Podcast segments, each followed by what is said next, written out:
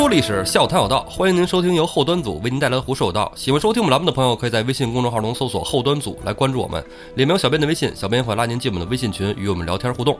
后端组近期也推出了自己的周边产品，想知道更多详情的朋友呢，可以在微信公众号中搜索“周边”两个字，你就可以看到详细信息了。大家好，我是主播道爷。大家好，我是胡四儿。老安，不要装胡四儿，胡四儿在加班儿，今天刹车油不在，换氮气是吧？胡四儿，我们要开车了啊！哎，老安，你前两天这个节目剪的这是很放飞自我，让我。哎呀，道爷都给我发私信了，老安，你再这样做，我这都没信心录下去了。其实主要有时候吧，有的时候这节目需要在调整中啊哎，大爷，我问问你，啊！你说一升米跟一升水，这 个水是没有问题的，啊。我当时哎，我当时脑子想的就是水，你知道吗？今天是二零二一年第一期节目，第一期，对，新年了，新气象。没想到第一期节目就由我来替班儿，哎，哎，其实一开始就是咱俩胡四儿那时候，因为是吧，疫情初期阶段嘛，比较忙，也没在，后第五六集才来的，对吗？武松打虎他才来，三碗不过三碗不过哎，喝酒那那期跟嘉哥一块儿是吧？对，挺热闹闹的哈。今天嘉哥呢？哎，嘉哥正咱们双线开工啊哎，这朋友们不知道，忙死了。哎，今天真是巨忙，今天是大工程了，哎公司那边得聚了得有七八个月了吧？啊，对得。黑老师他们那儿录着，我啊跟导演我们俩就跑出来录。听说伟哥都来了啊，伟哥来了，啊哇，好久没，见过伟哥了啊！我得跟伟哥聊聊我这个邪事儿的故事去。哎呀，今天太忙了。哎，来问咱们上回说到哪儿了，道爷？上回啊，咱们《水浒传》的内容啊，说到了这个“以岭西风九月秋，雌雄猛虎聚林丘。立诛四虎威神力，千古传名李铁牛。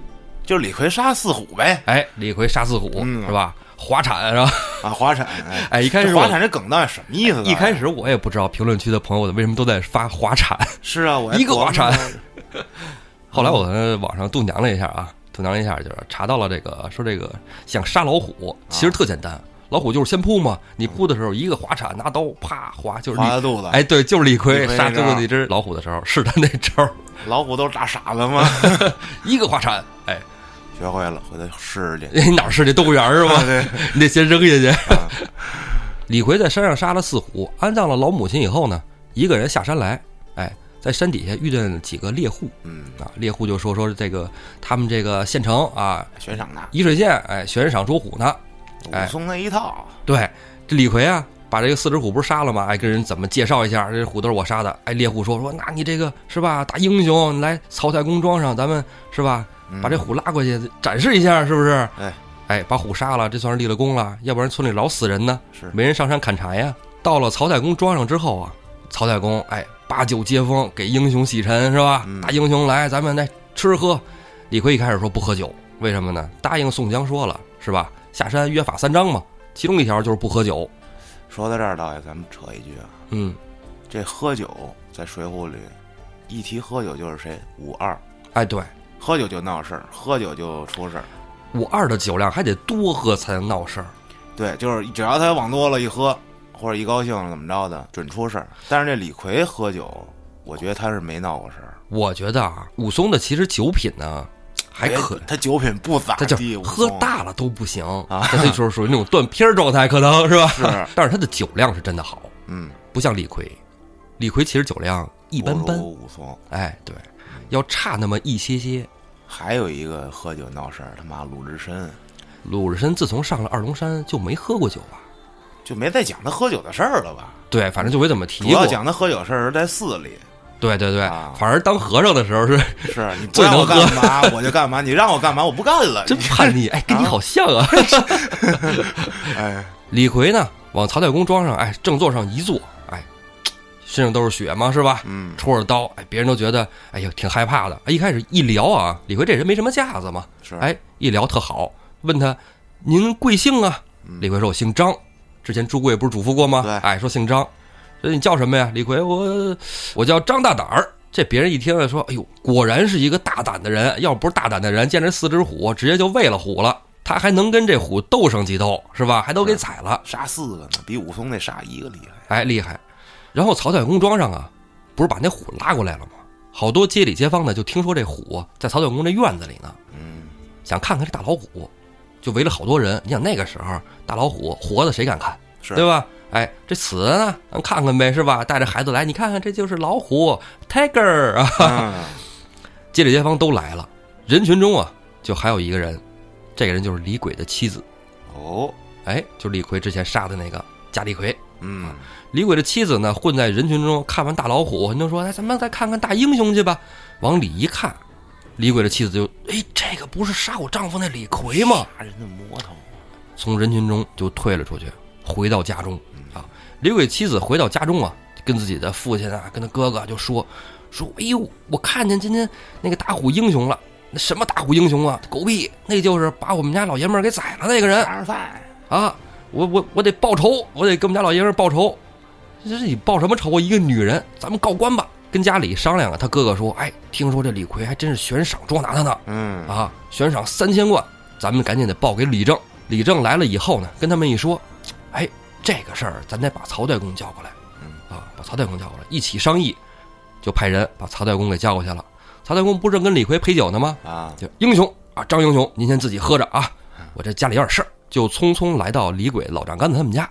嗯，曹太公来了以后呢，李鬼妻子呢就又跟李正跟曹太公讲了一遍怎么回事儿。曹太公就觉得说，哎呦，只是他这么一说，这是不是李逵，谁也不知道啊。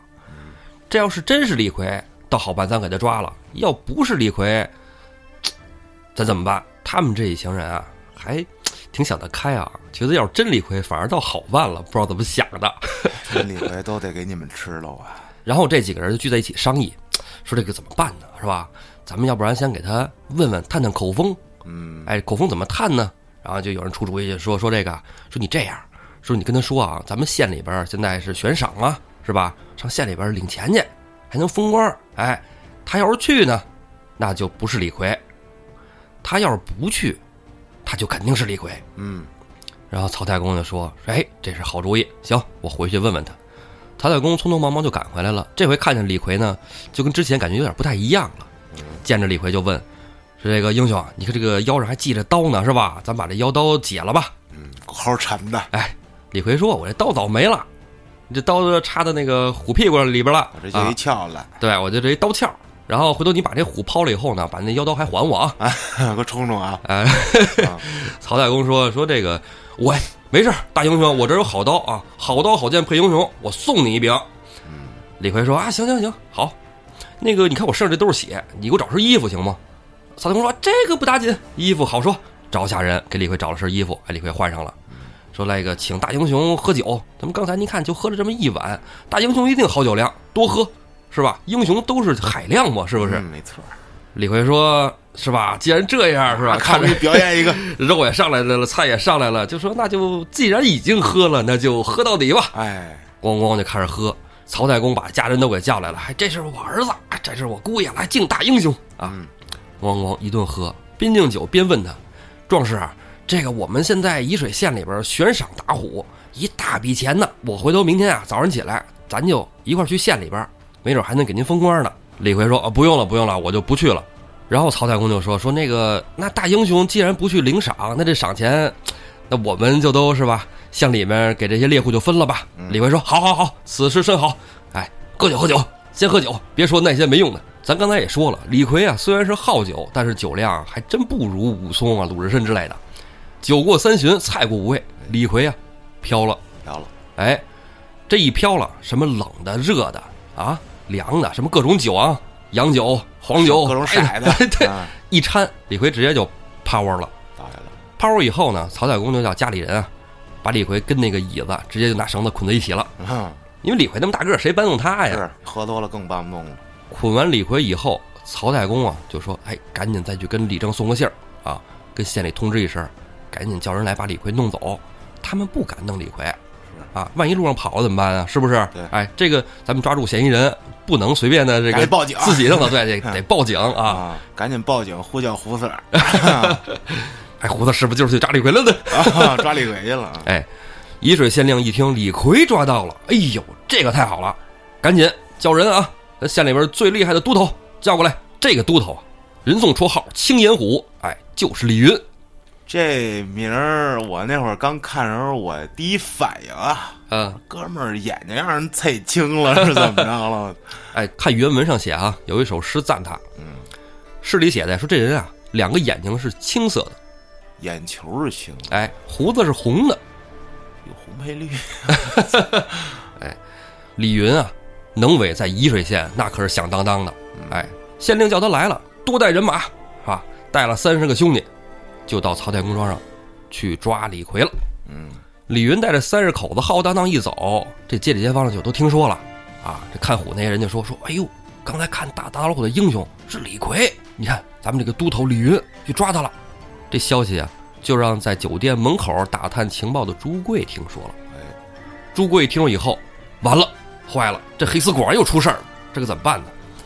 转身回屋就跟他的兄弟朱富商量，跟朱富说：“兄弟，我听说了，说李逵在曹太公庄上被抓了，啊，怎么着？这个沂水县令又差一个叫李云的都头，听说有万夫不挡之勇啊，去抓李逵了，这个怎么办啊？咱兄弟俩，你说干得过李云吗？”朱父说：“大哥，算了，别想了，咱俩肯定干不过李云。”然后朱父再说：“说这李云呐，哎呦，可厉害啊！这个三五十人进不得身呐，咱们这肯定这个没戏啊。但是他是我师傅。啊，” 朱贵说：“你你什么时候认了这么个师傅？我们没听说过呀。”然后朱富说：“其实啊，平时老在我店里喝酒，后来就是说咱们就结识这个当官的嘛，哎，就认识了。认识之后呢，成为好朋友，半师半友吧。哎，教我功夫。”然后朱贵说：“哎呦，那可好，那你跟他说说行不行？”朱富说：“哎呦，哥哥，光说说可不行，但是我有一计。嗯，哎一会儿他们从曹道公庄上押着李逵回来的时候，我带人呢给他送点吃的去。哎，吃的里呢下上药。然后朱贵说：‘哎呦，正好，我身上装着蒙汗药呢。’嗯你这哥俩，你瞧瞧这，哎，打开这个包裹，拿出一包蒙汗药，往那酒里边掺。哎，往酒里边掺完了以后呢，然后朱富说：‘哎，哥，我突然想起事儿来，李云不喝酒。’干了，哎，不喝酒怎么办啊？没关系，咱们这个馒头里啊、肉里边俩掺馅对对，给它放上。嗯，可能他醒的时间可能比别人快一点儿啊，但是肯定也能弄翻了他。给绑起来，兄弟俩计策好以后，就开始准备。五更天的时候，李云带着三十个衙役，押着李逵，浩浩荡荡的就从曹太公庄上出来了，嗯，往沂水县城走。朱富、朱贵两兄弟带着几个伙计，挑着担子就在路边上等着他。等到李云走到近前了，朱富上去打招呼：“哎呦，师傅，听说今儿您立了大功了，抓住了黑旋风李逵嗯啊，呃，为朝廷分忧啊，师傅辛苦了。你看，徒弟在给您准备了这个酒肉，让这些兄弟们也都吃一口喝一口啊，也都挺累的了。李云跟这帮衙役，其实在曹操公庄上喝了一顿了，但是走到这一些路呢，衙役们一看有酒喝有肉吃，那这可好啊，是不是？都头都头，李都头，来，正好兄弟们也饿了，再吃一口啊。李云一看自己徒弟嘛，就说：“哎呦，贤弟真是费心了啊，真是行，那你们就吃一口喝一口吧，我就不喝了。”然后朱富说：“哎，知道师傅不喝酒，这儿给您准备了热粥，啊，喝粥。”啊，李云好，那喝点粥吧。李云跟他手底下这三十个衙役就该喝酒喝酒啊，该吃粥吃粥啊，肉馒头哎吃着。边上李逵看见朱贵了，心里也大概知道个七七八八。李逵就喊：“哎，怎么没有我的酒啊？我也想喝酒，我也想吃肉。”朱贵就过去了：“你还想喝酒啊？你还想吃肉？你就等着斩首吧你！”嗯，李逵不吃就不吃，斩什么手？吓唬谁呢？正说着呢，看周边这三十个衙役，扑通扑通就有倒的了。嗯，哎，边上还有曹太公带着的庄客呢。啊，曹太公那些庄客一看，哟，这怎么回事啊？就倒了。正说着，李云扑通也倒了。哎，这庄客就是怎么回事啊？还没反应过味儿来呢。朱贵、朱富两兄弟抽出刀来，噗噗噗就把这堆庄客一顿宰。哎呦，宰着的功夫，李逵已经挣脱了那些绳索，抽出破刀来，给地上这帮衙役一刀一个，噗噗噗都给宰了。朱贵、朱富、李逵这哥仨，哐哐哐一顿宰。这里边曹太公、曹太公的儿子什么李正啊，李鬼的妻子，全死了，嗯，只剩了一个李云。李逵拿出刀来，带头的不就是你吗？想帮我啊，啊？敢帮我，就想一刀宰了李云。嗯，这刀还没砍呢，朱富赶紧拦腰把李逵抱住，哥哥，这不行，这是我师傅。嗯，然后朱贵也出来拦阻，说这是我兄弟的师傅，既然我们已经把你救了，咱们赶紧跑路吧，赶紧走吧。嗯，因为朱贵啊，之前已经让朱富把这个家小啊收拾金银细软，装上车，都已经到这个十里外等着了，哎，就准备一起上梁山了。嗯，因为朱富办完这事儿来，肯定也逃不了干系。是，这兄弟三个按照原计划，哎，就追着他们家人的路走下去了。走了没有半里路，朱富突然停住了，跟他哥哥说：“哥，我觉得嘖有点不地道这事儿，毕竟那是我师傅啊，咱给他麻烦了，他回县里边没法交差。嗯，带出来三十个人全死了，这还死了这么多村民，我在这儿等等我师傅吧，我跟我师傅说一声，让我师傅也跟咱们一起上山算了。”嗯好了朱贵说：“那也行，那这样我先去迎接你的家人啊，嗯李逵我给你留下，让李逵陪着你，因为怕万一动起手来，朱富是吧？是，再把朱富给抓了呢？因为哥哥我不知道你这跟你师傅关系，但我肯定想着自己兄弟，对吧？对，朱富跟李逵俩人就路边上等着李云，俩人就是说什么呀？李云但凡要是追过来了，咱们就跟他劝劝，说一下，是吧？李云要是走了，这是命数啊。嗯等了不到一个时辰，李云要劲儿过去了，蹭蹭蹭蹭蹭就开始追，因为一看边上兄弟都死了，这个事儿不能完啊，是吧？是肯定这是让朱富给给劫走了，抄刀就追过来了，见着李逵、朱富并不搭话，抄刀就跟李逵干在了一处，打了几回，和朱富那拦着，说别打了，别打了，师傅师傅别打了，李逵大哥别打了，俩人根本听不着了，啊，兵器相交，叮叮当当，朱父没办法，抄出腰刀来，往中间一隔，把俩人隔开。嗯，师傅，师傅，今天是我错了啊！今天徒弟错了，徒弟呢，为了救李大哥啊，才不得已出此下策啊。李云说：“你这倒好啊，你这害得我可怎么办啊？以后啊，我这没法回县里交差呀。”然后朱父说：“说师傅，说要不这样吧，徒弟呢也知道您没什么家小啊，这个县衙里是吧，当多多挣点工资也微薄，不如跟我们一起上梁山算了。”李云想了想，确实是好主意，是吧？上山上一样的嘛，反正就光杆一个是吧？没有这个家人什么五的牵挂。其实没有家人的这些好劝，对，有家人那种，哎呦我操，我这一家老小子，你说我怎么弄啊？又不是我一个人，我一个人就跟你去了，好多人不都是这么说那话的吗？而到了北宋末年，这个官吏是吧，贪污啊啥的，就当官的真是这个喝酒吃肉，底下这些小吏们其实过得并不容易。李云呢就答应上山了，哎，这哥仨又匆匆赶路追上了朱贵，嗯一起到了梁山，哎，到金沙滩一禀报，上山以后呢，李逵就把这个路上的经历跟宋江、跟朝天王讲述了。兄弟们一听说李逵母亲没接上来，还被老虎给吃了，哎，都深表痛惜。但是呢，一说到后面又引来了两只虎，就是笑面虎跟青眼虎，哎，上山聚义，大家又非常高兴。朝天王说：“那就是吧，喝酒，喝吧，接哎吃吧。老规矩，三天的酒席宴啊，吃着喝着倍儿高兴。到第三天，军事无用吴学究，哎，站出来了说说，咱们既然这么多兄弟都聚到一起了，梁山人也这么多了，咱们安排一下工作啊。啊，打探情报的酒店只有一家住贵的这个，是不是？哎，咱们再加那么三家，西侧呢同为同盟，南侧呢李立，北侧呢石勇，打探情报。然后呢，又命陶宗旺哎修补城池啊，建宛子城，命李云哎修房屋啊，盖房。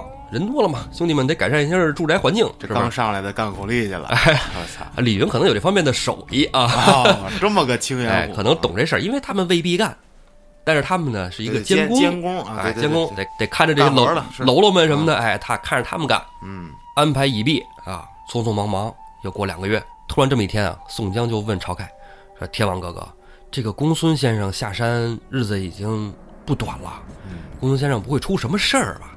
是吧？你看我下山遇见这么多事儿，是吧？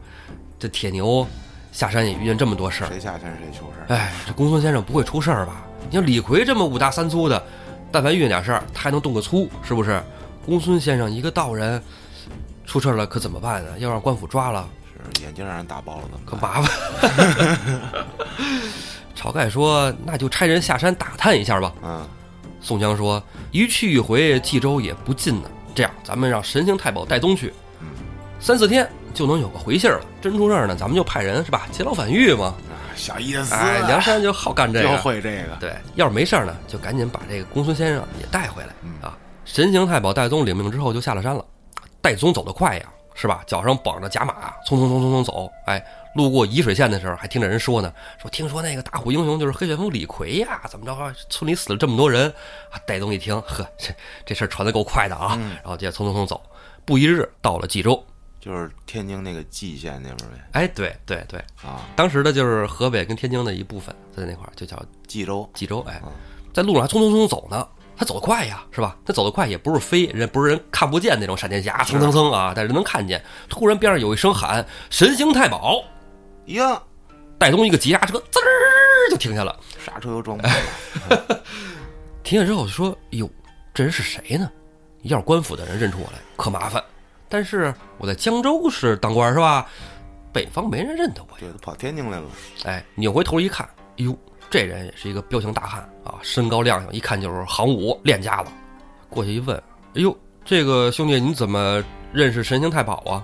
他没敢说自己就是，他说嗯你怎么认识神行太保？来人说了，我呢日常行走江湖啊，人送绰号锦豹子，我叫杨林。嗯，啊，我从公孙先生那儿听说过神行太保这条大长腿啊跑得贼拉快。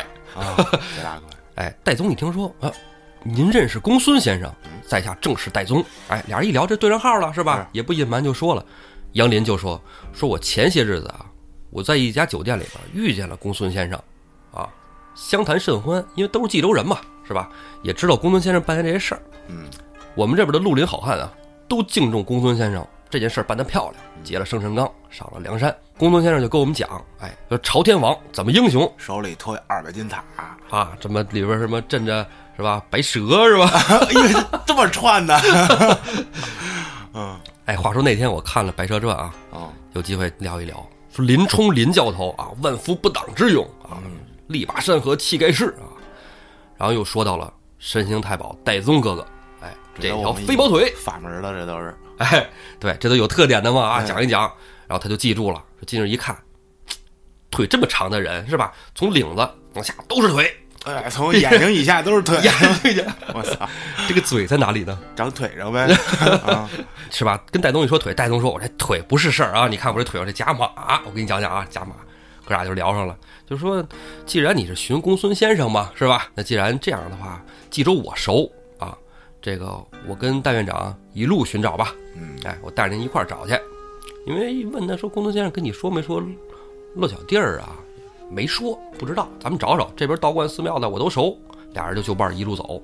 杨林不会神行法呀，是吧？走得慢啊。戴宗自己的哎背着，不用背。戴宗这甲马不是有四四对甲马吗？啊卸下两对来，安到了这个杨林腿上我。操，这谁带都行，哎，对，功力虽然减半呢，但是也比走着快呀，是不是？这会不会导演？你说他那甲马就是类似于轮滑呀？我操，越野轮滑啊，这个风火轮儿是吧？啊哎，俩人边走边聊，挺开心的嗯啊。不一日呢，就到了一处好景致，有山有水有河流啊。嗯，哎，这个地方戴宗啊，也是行走江湖惯了，杨林也是行走江湖惯了的。他讲哎，这地儿不错，哎，也是是一个适合上山落草的地方，你说是不是啊？哎这个地儿挺好啊，但北方啊就有点寒冷。俩人正唠着呢，一棒锣响，窜出一票人马。哎，来，道爷开场白，此树是我栽，此路是我开，要从此过，留下买路财。这回家练了多少遍？你是不是听到的版本基本都不一样？对呀，拦住去路两个人，一看这身形亮相，都是豪杰。嗯，哎，牵着马走到近前，把钱掏出来。小二掏兜儿啊，杨林、戴宗一看，这地儿是吧？还有接我们呢。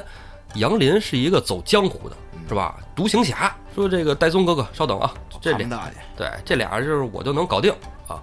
往前走两步，还没到跟前儿呢，马上那俩人咕咚咕咚就从马上摔下来了，哎呦我的妈，以头杵地。杨林大哥呀，杨林大哥，面儿大了，嗯，哎，也认识，为什么呢？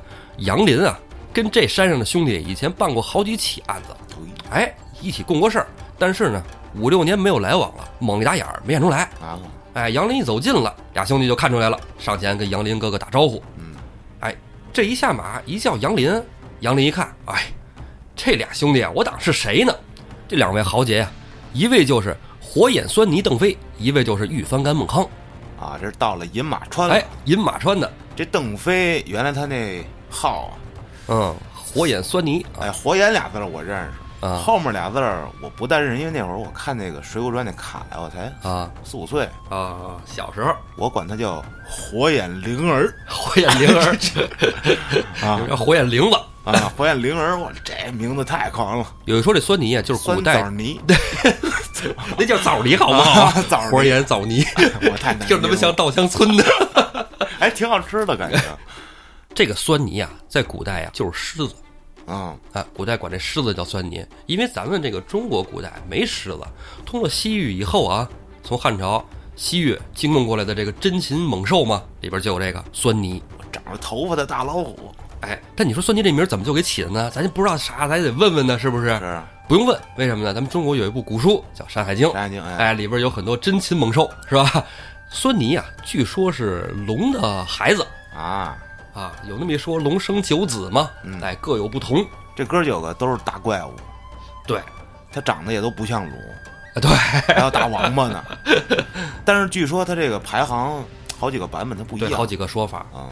说一个比较常见的，我知道老大叫囚牛，啊。搞音乐的，那琴上有他，哦，那琴头上是不对，是琴？头上哎，啊。老二牙子，我一哥们儿乐队，啊，牙子乐队哦玩惨死的。那个金属，惨死怎么玩？就就反正就是 就那样唱就是我听不了的那种。对对对，好杀喜动，所以说那个剑呀、刀啊，那刀口不是有那个刀柄吗？护手环是吗？护手环，啊，那就是这牙字牙字啊。啊，老三我知道，嗯。老三叫朝风，嗯。就很多公观寺庙啊，这个房顶上，尤其是这皇宫啊，像故宫屋脊，为什么趴屋顶上呢？嗯。说这个呀，说这朝风就喜欢往远处看啊，远远视眼，近视啊，你知道吗？近了看不见。千里眼，哎，老四就是普劳嗯啊，普劳啊，在哪儿搁着呀？哎，还是公关寺庙。你去里边看见那个大钟嗯啊，那钟底儿上悬钟的那个，那个就是普劳。说他这个声音大，说这个生性爱嚎嗽啊，嗯声儿大，那这普劳应该是搞金属去，搞金属去跟他二哥一起，嗯，啊，哎，是吧？老五呢就是酸泥，哎，就是说，酸泥喜欢烟啊，不允吐雾，爱抽烟啊。那也应该去寺庙，对呀、啊香炉上面那个就是。对，嗯，也不知道这狮子怎么爱抽烟啊，哎，老六呢是霸下霸下，嗯啊，这个就是见的是最多的啊。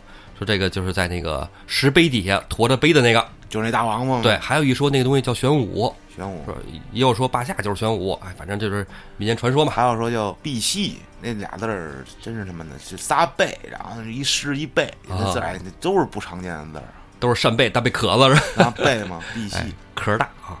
老七就是避案，碧案，嗯，哎，避案说这个在衙门里公堂，你看那个画儿是吧？密这个回避上面这是一个对对对大怪头，哎，对对啊，对，就是那玩意儿。哎，哎，老八呢是父系嗯，啊，就是刚才咱们说那个八下不是驮石碑吗？是吧？那石碑底下是八下，石碑上边就是父系。嗯，老九，哎，这龙的第九个儿子叫吃稳，吃稳啊，就是这个房梁两端嗯啊，吃稳。你说这个龙的生的孩子都不一样啊。还有一个，啊，大家老说貔貅，哦，貔貅也有一说法，貔貅是但是反正这这个主要版本里是没有。对。你说这龙，你说这个杂交的范围很广阔啊。狮子、龟啊是，哎呦我的妈，原来听人书上说，这个龙其性最淫嘛，就是跟什么都玩儿，版本太多了。哎，有兴趣的大家自己去查一查吧，有点意思。是这两位英雄好汉啊，邓飞啊，为什么叫他是火眼狻猊啊？你说他像狮子一样哎，好抽烟，是吧？操，抽的俩眼睛都红了，熏的吗？我操！眼睛熏的我这？个解释可以吧？大可以，可以，可啊以，你这赢了。嗯，人说呀，说这人啊，吃完人眼睛红，我操，那不是李逵吗？哎，这吃完人眼珠子是红的哎，我吃人肉吃的可不嘛，那个汉尼拔那海豹，眼啊睛不红的吗？啊，吃人吃的是吧？啊啊，你看吃完人眼睛都是都是红的，而且东西方还通，你知道吗？生性残暴嗯。啊，这个力大威猛，武松绰号火焰狻猊。嗯。另外一位呢，玉翻干孟康，哎，这位有手艺，这造船的这是，哎，造船的，这人原来还真是官府里的一人，嗯。啊，官府里督修战船的，啊，但是督修战船呢，这个北宋还是是吧，海战很少嘛，是不是？水战不多啊。但是宋徽宗啊，人家有各自的爱好，是吧？我就玩石头。哎，徽宗喜欢收集太湖石，对，哎，就有了这个花石纲啊。这大石头怎么运啊？就让这个孟康去造船，嗯，运这大石头。一听说这种事儿是吧，皇上的事儿，这就是大事儿，着急呀、问这个孟康说：“你这船多长时间能造完？”孟康说：“三个月啊，三个月造完，这船肯定没问题啊，多沉的石头都能拉。”嗯，孙二山说了：“三个月，三个月不行，你这个一礼拜做完啊。”我操，真的啊，就现在就是中国这种风气啊，就没法弄啊。现在很多上班的时候也是，人说你估一下这个工时吧，这个项目啊，这个项目应该是呃半年啊，六个月，快的话五个月做完。领导一听啊，时间太长了，你两个月做完吧。嗯，那你说你就别问我了呗，是吧？你说你两个月做完就完了呗。哎不，他得问你呀。你要说一一年呢，是不是？他得说那你半年吧。所以应该以后多说点儿。可是你多说了，他时间还给你给你往前压呀，你这一样，很恶心。上班是很恶心，赶紧上梁山吧，导演。哎，都上梁山吧，就赶紧上梁山吧。不能这么说。哎呀，这引导大家干啥呢？咱们孟康啊，嗯，就是说，那你这时间我造不完，但造不完他也不能直接撅他这监工啊，对不对？啊，行吧，那造吧。到日子果然没造完，哎，监工就要揍他，拿他开刀啊，是吧？拿大鞭子就要抽他。孟康急劲上来了，拔刀就把监工给宰了。我还以为抄起玉翻杆就给监工砸死，玉翻杆是吧？他有那么大劲儿也行啊，没那么大劲儿吧？杀了以后呢，就流落江湖，哎，结识了邓飞，俩人呢就到了饮马川这个地儿。嗯，山上原来有一票喽啰啊，也有这个山大王，哥俩就给这个山大王宰了，上山落草了。哎，这山山大王都挺惨的，原原班人马全的，梁山的也是，哎呀，一样，饮马川就给夺了。杨林呢，就把刚才这些话给神行太保戴宗讲完了啊，哎，戴宗哦，龙的九个儿子这样，说两位豪杰，哎，真是厉害。哎，这时候邓飞就说了，说我们两个人啊是这个在山下把守的，我们山上有一个大哥，我带你们上山上见见我们大哥。话说山上这位是谁呀？人唤铁面孔目，裴宣，是一当官儿的。哎，这个人啊，要说杨林不认识，杨林认识的时候，山大王还是邓飞呢。是怎么回事呢？铁面孔裴宣啊，是一个非常清廉的人。你看这绰号“铁面孔目孔目”，是一官职。哎，对，这人是一清官，嗯啊，不收受贿赂。在北宋末年官场上，你不收受贿赂，其实就是跟人家尿不到一壶去，就受挤。对对，我们这都收了钱了，给你一份，为什么给你一份啊？都别说，都哎参与了，你对我不要，别言语。那你他妈的是吧？别干了。咱们既然聊到了这个是吧，贪污受贿啊，啊咱们讲一段这个古代的小故事。打老虎吗？贪污受贿，这是打那个老虎是吧？啊哎，这里讲啊是怎么事儿呢？从前啊，江州有一财主嗯啊，叫金仁，哎，这个仁义的仁，啊但是他为富不仁啊，老欺负乡里。这乡里呢有那么一个穷学生啊，叫吴志，我这名字更不好，没有志气，可能是吴用的兄弟。无志无用。哎呀，呵，哎，吴志家呀就是穷老百姓，在这个大财主金人的压榨下呀，这一村里老百姓啊都对他恨之入骨。嗯，吴志呢就想着，将来有一天我要当了官，我就得治他。哎，吴志呢就奋发读书啊，功夫不负有心人，后来啊就当上这个县的判事官。好，判官，哎，他不就有权利了吗？有一天终于机会来了啊，这金人犯到他手里了，弄你，哎，就得干他啊，就把他抓过来了，说你这个知不知罪，是吧？你要不知罪，我就抽你，是不是？啊我就打你，给你上刑，替老百姓出气。但是这金人啊，供认不讳哦，只求大人饶命，小的有罪，罪该万死，死吧！操，没得说了，罪不至死，是不是？你罚款。对，那就该罚罚吧。那你把你犯的罪招供吧，是吧？嗯哎，金人啊，供认不讳，哎，怎么怎么犯的罪啊？怎么怎么欺压老百姓？怎么怎么是吧？哎，这个坑蒙拐骗啊，都说了一遍。这吴志一听，这说这么清楚是吧？我也没什么可问的了。嗯，吴志就说说行，既然你已经把你罪供都已经招了，那你回去吧，你回去找张纸啊，把你犯的这个罪都给我写清楚，明天给我拿过来。金人不听话，回去就写，哎，怎么欺压乡里这那的啊？写完了以后，第二天就差人给这个吴志送过去了。我猜一下啊，嗯，里面放着黄白之物，哎，不光有状子，还得有银子。哎，吴志收到了这张罪状啊，拿来一看，哎，写的挺好，哎，再一看这罪状底下压着三万贯钱，我操，装得下吗？那现在搁张卡是吧？是啊，弄一存折，弄一存折，哎，吴志又说这是干嘛呢？啊，这是行贿的，不行，把他抓过来打五十板子。可逮着你哎了。，打完了以后跟他说，你明天再把罪状给我送过来啊，把你那个臭钱给我拿回去。金人灰头土脸的拿着钱状子走了，第二天又写，写完之后第二天又给送过去了。吴志再一看，状子没变，嗯，什么字儿还是什么字儿，没重新写，但是状子底下压了五万贯钱。啊，吴志说：“说你这，我不是说我贪钱啊，我穷不穷，我钱不能从这儿来，是不是？他这钱都不是好来的，我绝对我得治他，他好把他叫过来。也不能拿呀。对呀，嗯，五十板子就打下去了。哎，打完之后呢，跟他说：你明儿再给我写，我看你还玩什么幺蛾子。这两天这一百板子没给他打死，哎，回去了跟他媳妇儿还说呢，说哎，你知道吗？就咱村那金人啊，昨儿拿三万贯，今儿拿五万贯，我能看他这个吗？”媳妇说：“老公干得漂亮，哎，老公你真好啊，你这个真是年轻时候就这个志向啊，马上就要实现了，你快把他打死了。”是啊，第三天的时候，状子又送来了，状子字儿还是没变。打开底下一看，十万贯钱。吴志一看，把十万贯钱收了，没有传还金人。我操！十万块钱拿回家中，媳妇儿一看，哎呦，老公十万块钱哪来的呀？这个金人金财肉的撞子底下今儿压了一十万。他媳妇儿说：“老公，你这个之前三万五万都没收，这十万你怎么就收了呢？是不是？你不是要立志当一个清官吗？你怎么把钱给收了？”吴志说：“这十万如果我要不拿。”他把这十万给到了我上司，我人头就没了。哎呦，我操！想的真远，真是不是这就是官场。铁面孔目裴宣啊，就是那个里外不吃的人，十万就是不行哎呦，结果就吃了瓜落了。流行发配嘛，是吧？带着家路过饮马川的时候，就被邓飞跟孟康给劫了。嗯，一听说这事儿，哎呦，大哥真是好样的，是吧？论年岁，您也比我们年长，这样您当老大，哎，邓飞就当了二把手，就把山大王的位置给了这个铁面孔裴宣了。嗯，哎这戴宗上山一聊一知会，哎呀，真是一听说这些事儿之后啊，更敬重了。就以前咱们都是官府的，官府没好人，三位兄弟在此落草，不如到梁山一起大聚义呀、哎，又收人，哎，三位兄弟一听，梁山正是好去处啊！饮马川它地儿小，它再扩大也容不下那么多人。